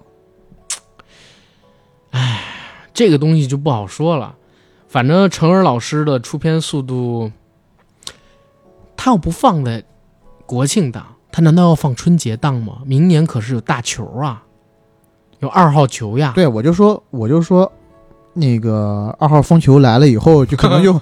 不太适合嘛。而且他是这个电影本身，你想陈耳他的那个拍戏，如果他跟他之前一样的话，可能他的讲讲故事的节奏也并没有那么快的，是是，所以其实也不太适合大部分的观众的观影。春节档是，呃，国内所有档期里边吧，我自己认为啊，需要合家欢片的属性最强的一个档期。嗯，对吧？如果你不是合家欢的话，你真的还蛮难在这个春节档买。你包括《流浪地球一》，其实也算得上是合家欢的，对吧？虽然它有灾难片属性，嗯，但是那片是个大片来的，而且视觉元素等等等等都不少。对，你说《无名》，《无名》如果是《罗曼蒂克消亡史》那个节奏，我我觉得是差点意思。但是，呃，《长空之王》，咱们现在主要说的还是这一部，嗯， 《长空之王》放春节档是不太好，但是放在现在这么一国庆档，而且歼二十啊，对吧？也是国家支持的，这片子十一献礼一下怎么啦？对不对？我就说看那个预告片的时候，王一博演的这个试飞员，穿上军装以后，别的不说，真的帅气两个字，我给他一一万个帅气，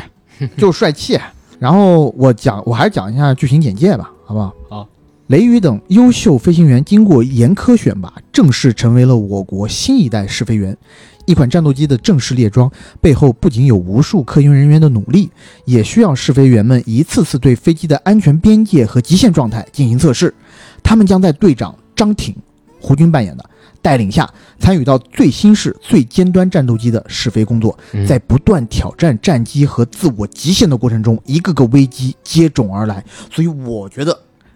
这个电影大概故事可能一开始讲的也是王一博这个试飞员刚一进入到连队，刚接触到咱们这款歼二零这个飞机。故事的前半程可能是比较中规中矩的，在做一些极限测试的活动，测试飞机的各项属性，嗯甚至是一些极端环境下的运作是否能够正常运行。但是故事的后半程，我总隐隐约约有一种直觉，他们要驾驶这个战机去执行一项特别紧急的任务，嗯，可能是救人，可能是去奉命铲除某些东西，或者是参加某些演习。去参加演习的可能性，我觉得还是比较小，因为嗯他参加演习毕竟还是个假的玩意儿，对，他肯定要在现实生活中有一些什么担当，肯定是对国家的财产或者是人民群众的生命安全起到了一定的保障。必要时刻，可能还会牺牲一两个宝贵的试飞员。嗯，而王一博扮演的这个雷雨，在一开始进入到连队的时候，肯定是个刺头，我就打保票，他肯定跟胡军扮演的这个张挺有一些矛盾冲突，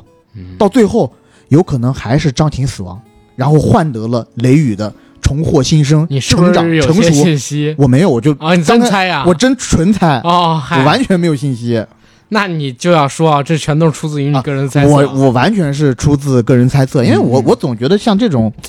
电影的话，可能它套路大部分也是这样。因为你想，我们看《Top Gun 2》的时候，其实讲实在的，它的故事也没有特别的，是是是，就是曲折离奇，嗯只是它给你讲故事的方式特别好，把一个特别简单的故事给你讲的引人入胜。是他讲了一特别俗套的故事，但奈何你工业往上推啊，对，就是就是没有拉胯的地方。我们之前一直比较同意的一点就是内部作品啊，嗯内部不能说名字的作品，是展现了好莱坞往日的黄金时代的荣光。嗯，当时看完第一时间我不就跟你说吗？我说他有一种让我看到八十年代、九十年代好莱坞电影的感觉，嗯就小的时候看到的那种。我说的是气质啊，，睥睨天下。嗯，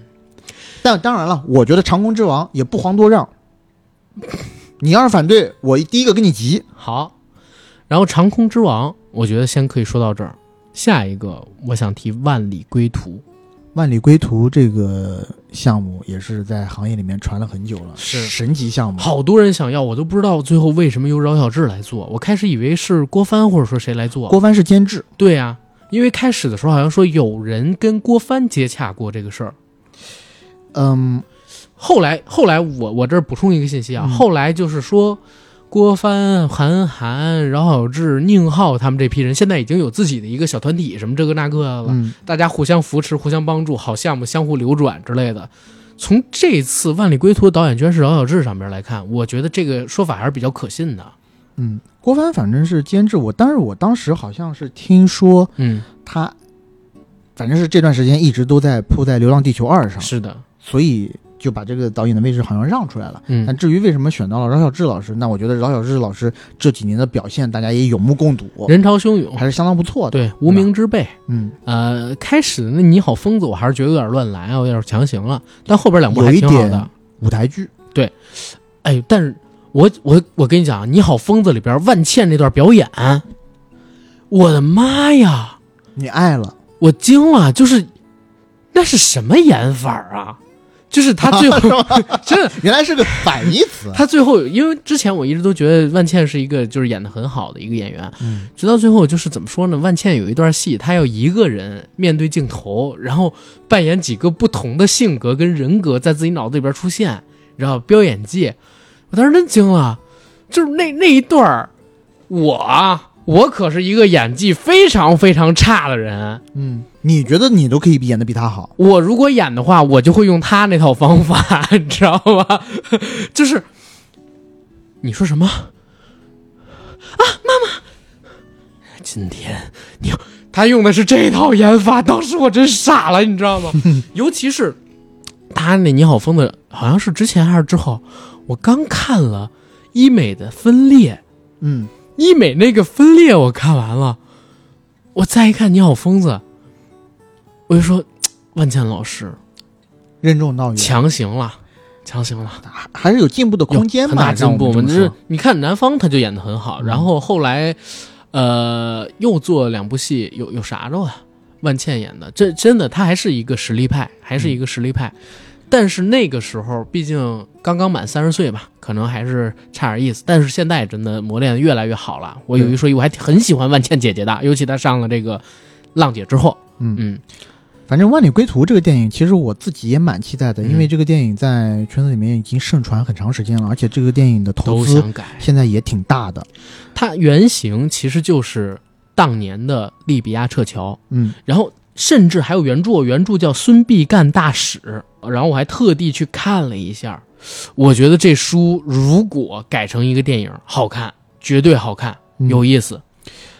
因为这个项目最开始的名字叫翻译官，没错，一直以来都叫翻译翻译官，好像嗯是今年才变成，或者是去年下半年才变成了《万里归途》。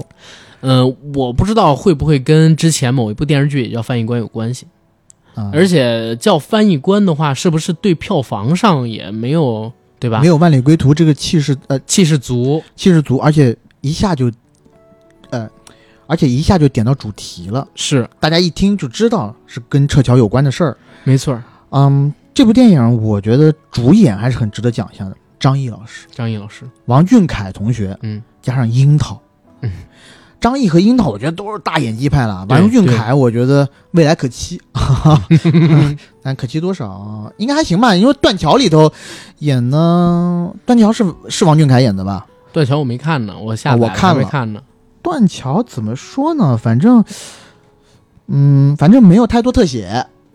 觉得还行啊。然后里面主要看马思纯嘛，呃我就但没是眼光。你但是说比起这个主演，我自己最期待的还是就是他的原著，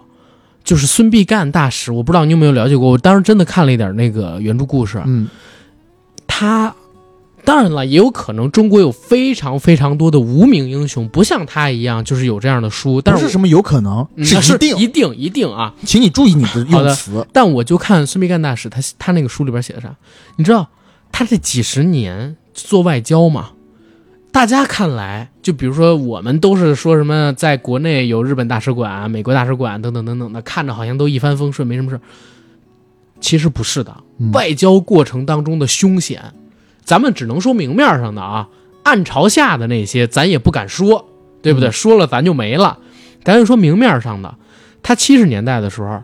常住在也门，那是什么地儿啊？嗯， 那小说里边说他经历了也门五到六次的政变，你知道吗？五到六次政变，然后好像中间还有总统遇害，就相当于无政府状态。五六次政变的也门无政府状态，大家看过那个《摩加迪沙》吧？嗯， 《摩加迪沙》里边，当时他们还想往中国大使馆走呢。就中国大使馆在也门七十年代的时候，你要知道是什么状态，我刚刚想讲摩沙，呃，我刚刚想讲摩加迪沙，怎么说呢？就是摩加迪沙和万里归途，我觉得在某种程度上，它的题材或者故事稍微有一点点有像一，点点，但应该不一样，应该取的是一段儿《万里归途》，应该还是。呃，离开大使馆之后的戏份要占的更多些，我自己猜测啊，嗯，但是呢，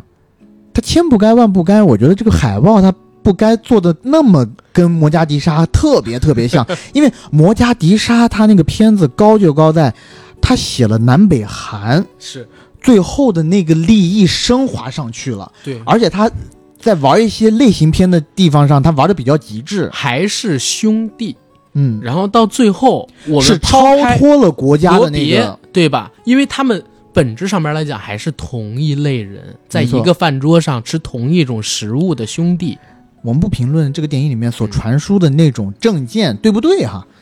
但是就那部电影来说，挺好的，真挺好的。非常好，非常好就是嗯人和人之间其实是平等的。当你剥离了这些所谓政党、国家这些外部的枷锁以后，对对其实你是用真心和真心和人，呃，用其实你是用真心和别人做朋友的，没错然后你也要为跟你一起出生入死的这些可能是敌对国家的人，嗯，携手并肩，你应该为他承担一点东西。没错儿。就是当时我看到《摩加蒂莎》有一场戏，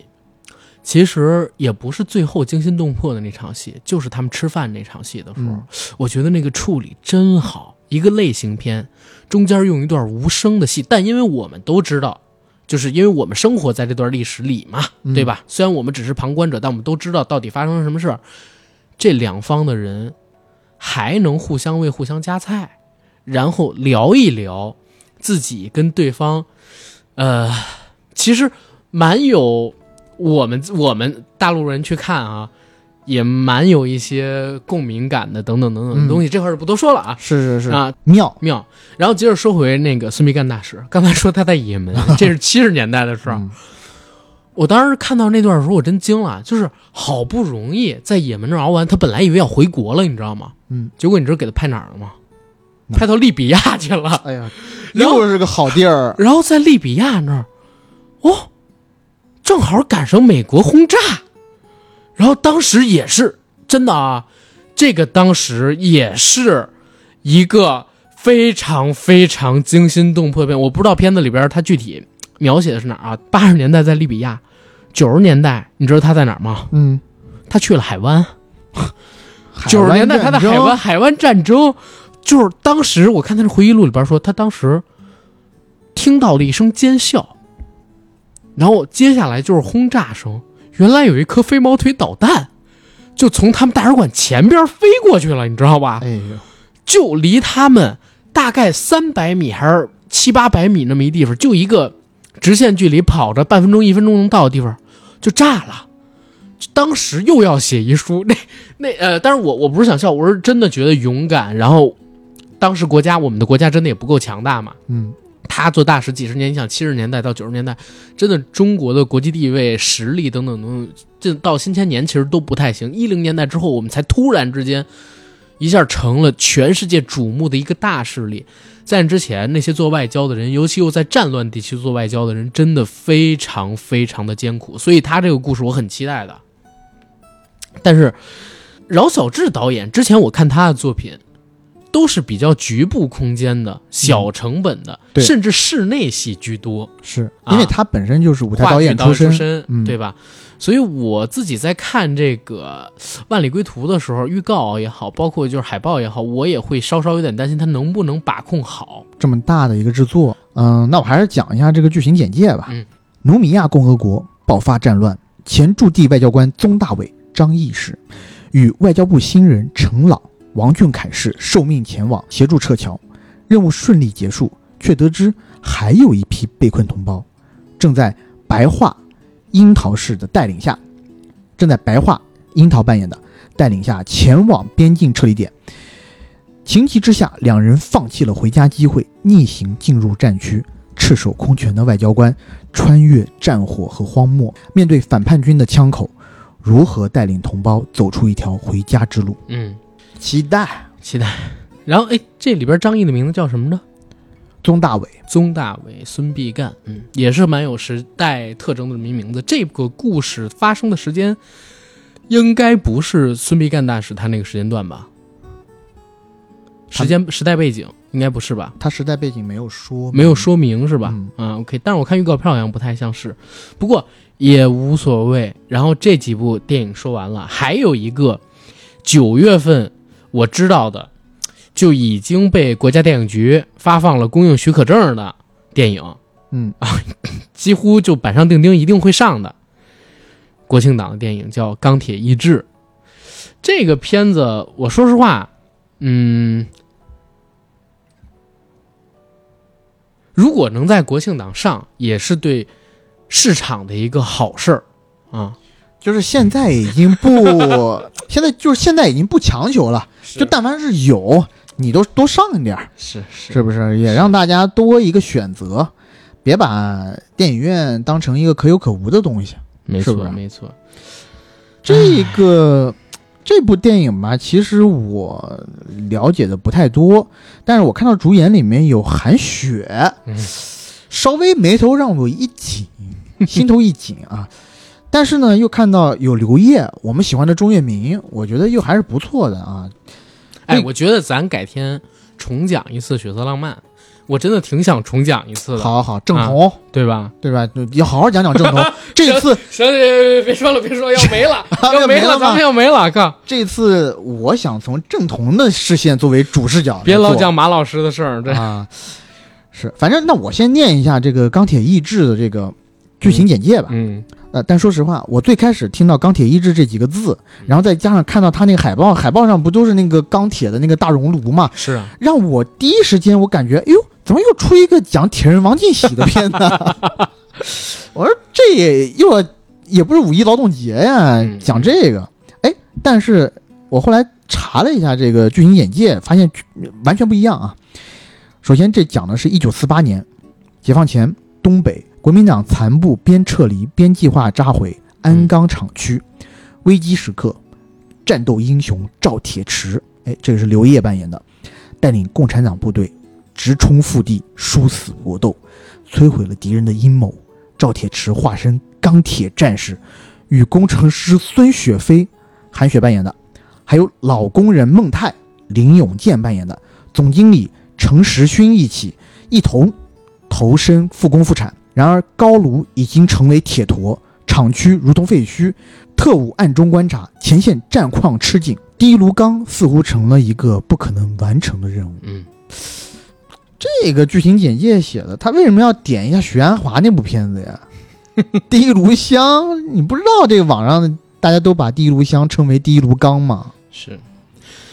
好，这个差不多是我们，哎，几部片子里边儿，我我自己吧，我可能没有那么爱看，或者说那么期待的一部，那么期待的一部，这么说应该是比较合适的。是这样子吧？我其实看过这个导演的上一部作品，这导演是谁呀、跟大家说说吧，还是宁海强啊，八一厂的著名导演，你知道这个导演在百度百科里边儿他没敢写吗？为啥呀？只写了孙浩编剧，只写了主演，没敢写导演哦，因为没有票房号召力啊，偏方什么没有票房号召力啊，啊然后大众认知度也不强。啊？不会吧？你自己搜一搜，我刚才搜，同时搜了豆瓣儿跟百度百科，所以我才知道这个导演叫什么，剧情是什么。嗯百度百科上边只写了这是嗯、一个县里的一个片子，然后很早就拿到了 公映许可证。这这个片子早就有公映许可证了。但我还确实还看过他导演的上一部作品《决胜时刻》，《哎呦，《决胜时刻》你看了？决胜时刻》我看了，我没看，我给两颗 星，这很就不好别意提思了，。这就别提了。嗯对对对，《决胜时刻》我看了，然后我发现我还看过他之前的两部作品，嗯，一个是《歼十出击》，我看过，还有一个是《目标战》。我我没看过那个《目标战我竟然看过，《目标战》我今日出击》，你知道当年我是在电影频道看电影，电影电视电影我看行，不是不是，打开电视看电影，电影频道我看行上面看的。今日出击，我是这样啊，嗯我看了一下，我看《目标战士》我写的豆瓣影评，嗯我说呢，今天在电影频道陪我老爸看了一下，开场五分钟慢镜加煽情，然后我爸这个要说一下，我爸的欣赏趣味一直不高，他只喜欢好莱坞那种狂轰滥炸的电影，完全不能欣赏宁导这么精雕细刻的作品。所以呢，我爸呃对这部片子其实不太喜欢，说有这么打仗演习的吗？但我觉得是我爸跟不上时代，是肯定是因为他的他懂什么啊呀，小老百姓， 对不对？宁导那毕竟是八一厂的名导，是所以我对这个钢铁意志，我确实，我小时候我就经常看《钢铁是怎样炼成的》。哦，呃，我有一个小的外号叫小柯察井。所以你无悔此生，呃，我现在还没到最后的那一刻，嗯我希望到最后那一刻，我不会说，我不会为我的碌碌碌无为而羞耻嗯啊。所以这个电影呢，我跟你有一些分歧啊。嗯我是我们电台里面的百分之五十，我啊们电台百分之五十的人还是有一些期待的对是这部电影。是是是，那这部电影我们基本上就讲到这儿 了吧？是也强行讲不下去了。还有一部 电影，其实还有一部电影我们一直没讲，嗯但我现在不清楚它还能不能在国庆档上，因为最近好像消停了一段时间，就是中国乒乓。啊，中国乒乓，我我自己可能认为大概率其实最开始它这部电不太影行应该是去春节档的，是其实它这部电影适合春节档。嗯，中国乒乓，中国乒乓这个项因目，为你一听就知道这是一个皆大欢喜结局的故事，对，而且也是嗯，真实事件改编。对啊，中国乒乓这个项目，我其实是知道的就比较多了。当嗯我第一次在跟，呃，某一个前辈在吃饭的时候，他跟我讲中国乒乓的剧情的时候，那前辈那姐姐真的讲到动情处是哭出来的。嗯，我听他讲，讲到那么燃的部分的时候，我眼眶都有已经泪湿了。嗯，我只是听哦，但我跟你说一个我自己特别不中听的话，这个片你子又想说于白眉不是啊？是邓超加于白眉，邓超我觉得很有演技啊，关键就是是于白眉。这是他俩联合执导。联合指导，你放心，邓超这部分他应该就是演，主要指导还是于白梅于老师。你知道有一年，应该是我还在上大学，当时我跟我大学的女朋友，我们俩棍不是我们俩去看电影，本来想看《变形金刚四》，分手大师赚六个多亿，结果你知道当时还当时互联网购票了吗？有了有购票有了但是当时有格瓦拉，呃呃，对，不是我说手机 APP 猫眼什么的，这个我忘记了。当时格瓦拉可以呃，我当时没用过格瓦拉，当时嗯我们还是去的五棵松要来看的，因为当时去那边办点什么事儿忘了。你知道，因为买不到变形金刚，对，满没错场，买满票。你知道当时我我很大程度上我觉得他那电影能卖那么高票房，是因为捆绑上映，你知道吧？他不是就是捆绑上映，就是那个档期就只有他敢跟变形金刚四对冲。我不信，我就觉得它是捆绑上映，就是因为《变形金刚四》它也不可能占百分之一百的排片，国产片要有排片的，你知道吧？然后当时《变形金刚四》真的一票难求，嗯，我当时几场我们还要晚上回学校嘛，挑来挑去就没有变形金刚的场次，而且后来有一场是特别偏特别偏，我又想看三 D，你知道吧？三 D 的话，你要在一个特偏的位置，迈克尔老师那种抽搐式的神经剪辑，简直就是对视觉的一场灾难。我又散光，变四还可以，变四抽搐剪辑，三 D，我靠！后来到哦变我五后来我就也已经看了有点嗯啊，不太行了。呃，是是变五我是真的睡着了，变五我觉得特别好一片子，就是睡得可踏实了。所以于白 于白梅，我我大胆用一下常宝华老师对他亲孙子的评语：于白梅无才。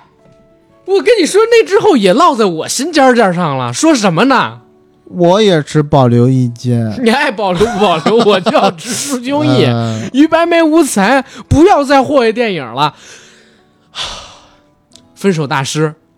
恶棍天使。后来你知道于于白眉还做过一段时间小品编剧，在呃梁超他们一帮人去了欢乐欢乐喜剧人吧之后，编了几个小品，有一个开场恶俗到就如果你现在播出来。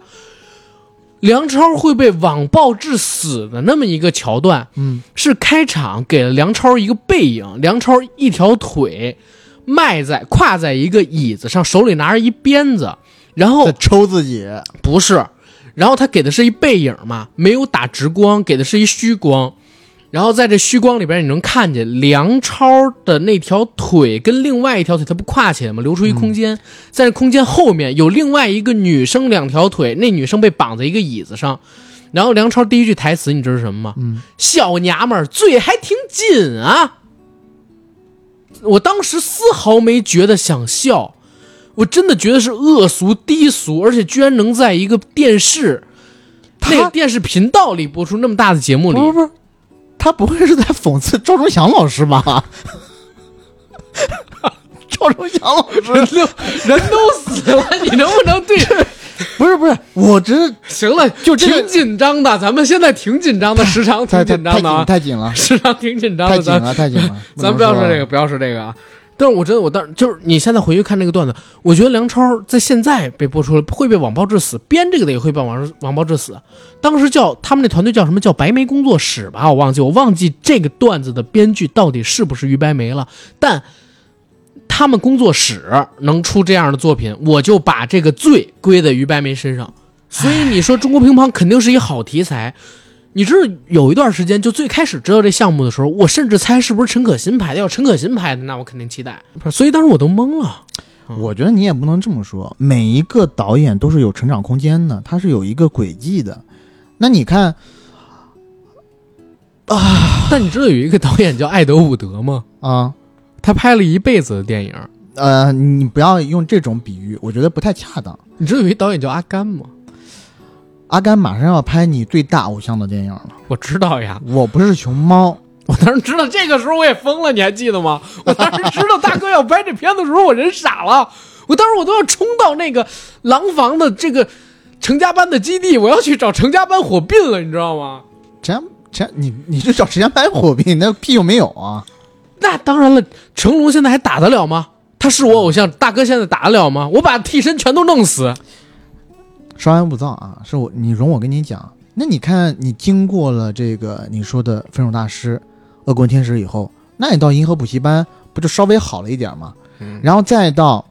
去年吴京老师在《我和我的父辈》里头演的那段战马的戏，编剧也是于白梅老师。是，但我也第一次见到，就是电影上映之后，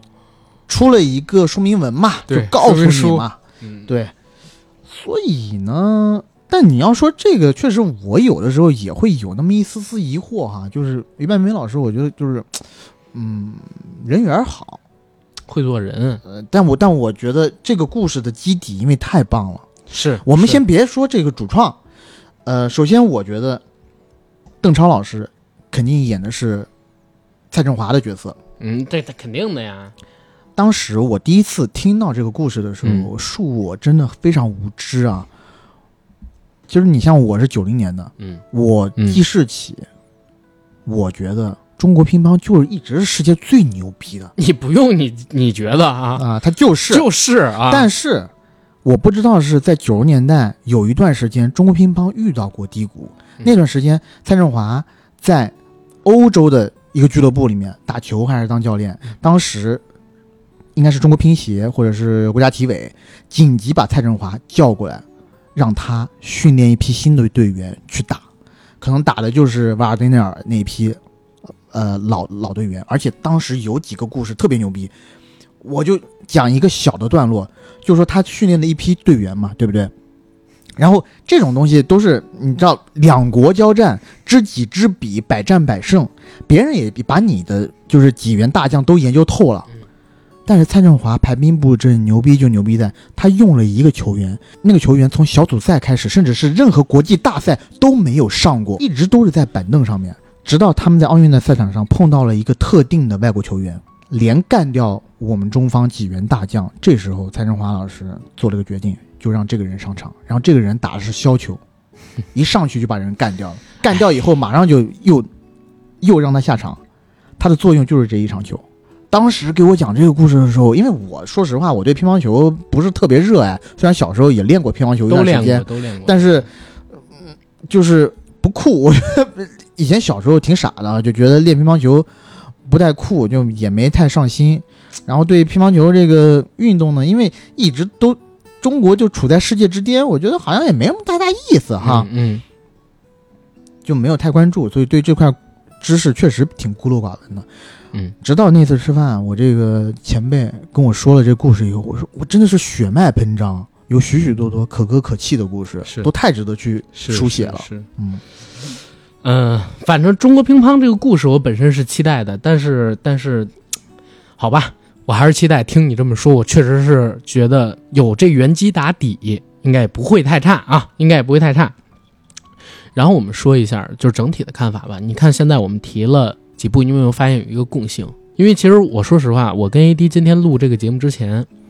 我们俩纠结了超过半小时，将近一小时，我们要不要录这期节目，对不对？嗯，因为咱们俩关注的一些同行儿发的一些东西不见了。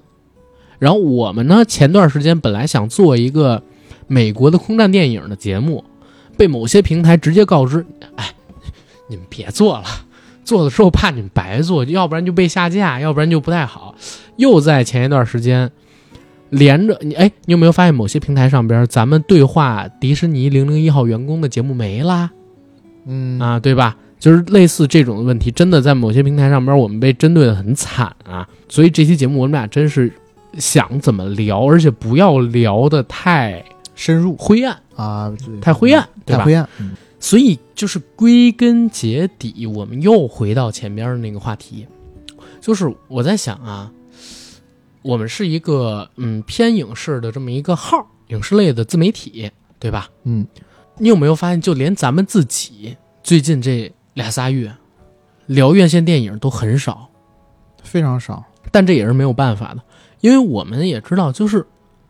没有什么值得聊的电影啊。嗯，我都我都不说，哎，就是电影了，电视剧也没什么值得聊的呀。今天这期节目其实录之前，我跟 AD 我们俩真的想了半天，什么该说，什么不该说。但其实，反正录完了的时候，还是说了很多东西。我不知道，当然播出的时候会不会我我那会儿冷静下又剪了很多的东西，对不对？但还是比较直抒胸臆的，聊来聊去，我们俩似乎觉得就是中国电影越来越难干了，就是任何一个产业链都难干。我不说你啊，你肯定是在上游也有工作的嘛，对吧？我现在是全职在做咱们播客，然后这个偏影视类的播客，我真的是觉得非常难做，嗯，因为你我们是先有供给，然后我们才能出内容，对对吧？我现在发现是没有供给，然后我我怎么现出内容？我现在发现是我特别喜欢综艺。每一次咱一聊选题，我就说咱做个综艺吧，嗯，综艺又好做又好看，对，还好玩儿，对不对？你要是电影的话，嗯，首先等好的作品等不上，再一个呢大家的关注度实际上也变低了，也变低了。就像有一些电影，我们如果讲一些啊、网上或者我们看到资源看可以看到的电影的话，其实很多人是看不到的，或者很多人也不屑于去看那些外国的电影。对呀、而且讲国内的电影呢，其实说实话，最近这两年其实口碑好的也不太多，嗯，其实还是一个量的问题。就以前对量大的时候，你怎么都能撞上几对部，好没的，错，对吧？但是现在你你就这么点量，这些又量回到又回到我们这最早最早的时候讲的，嗯你没有钱，你量就出不来，你量出不来，好的东西必然会少。再加上咱们国家整体的这个制作规格标准跟特别发达的那些电影制作的国家还是有差距，所以我们的良品率比他们还要低，所以就更需要有大数法则去堆，才能出好的片子。可是人家十部里边有一部， 我们二十部里边有一部，那现在一年才几十部，对吧？一年就几部好片子，或者说能看到好片子。哎、所以真的，我又想到咱们俩三月份的时候跟杰儿卫，咱们坐在望京的那咖啡馆里边聊天儿，嗯，他当时劝咱俩说：“哎，我也是九十年代加入过来到的那批人，嗯对过来那批人，我整整熬了十年。电影有高有低，十年以后，你们这个电影又会回到一个光辉的时候的。十年一个轮回，你们再熬十年。对，那不行，我熬不了，但十年我都四十多了。当我靠当时咱当时你还记得吗？咱俩其实是不太信的，嗯当时咱俩是不太信的。是现在我想说，老人家眼毒啊，我有我有点信了，你知道吗？我有点后悔当初那个轻率的决定，我还是不信他，我还是抱有一丝希望的。我我也抱希望，嗯，我也抱希望，真的，一点儿都不开玩笑，我始终抱着最美好的希望。但是，啊，怎么讲，就是越来越难，对对吧？反正这期节目上线的时候是九月二十五号啊、s 嗯 o r r y 反正这期节目上线的时候应该是九月二十六号星期一。对，那么希望在这期节目上线的时候，已经有更多部影片定档，嗯，因为如果九月二十六号还不定档的话，那就有点说不过去了，哎太短了。如果啊，要是九月二十六号还不定档，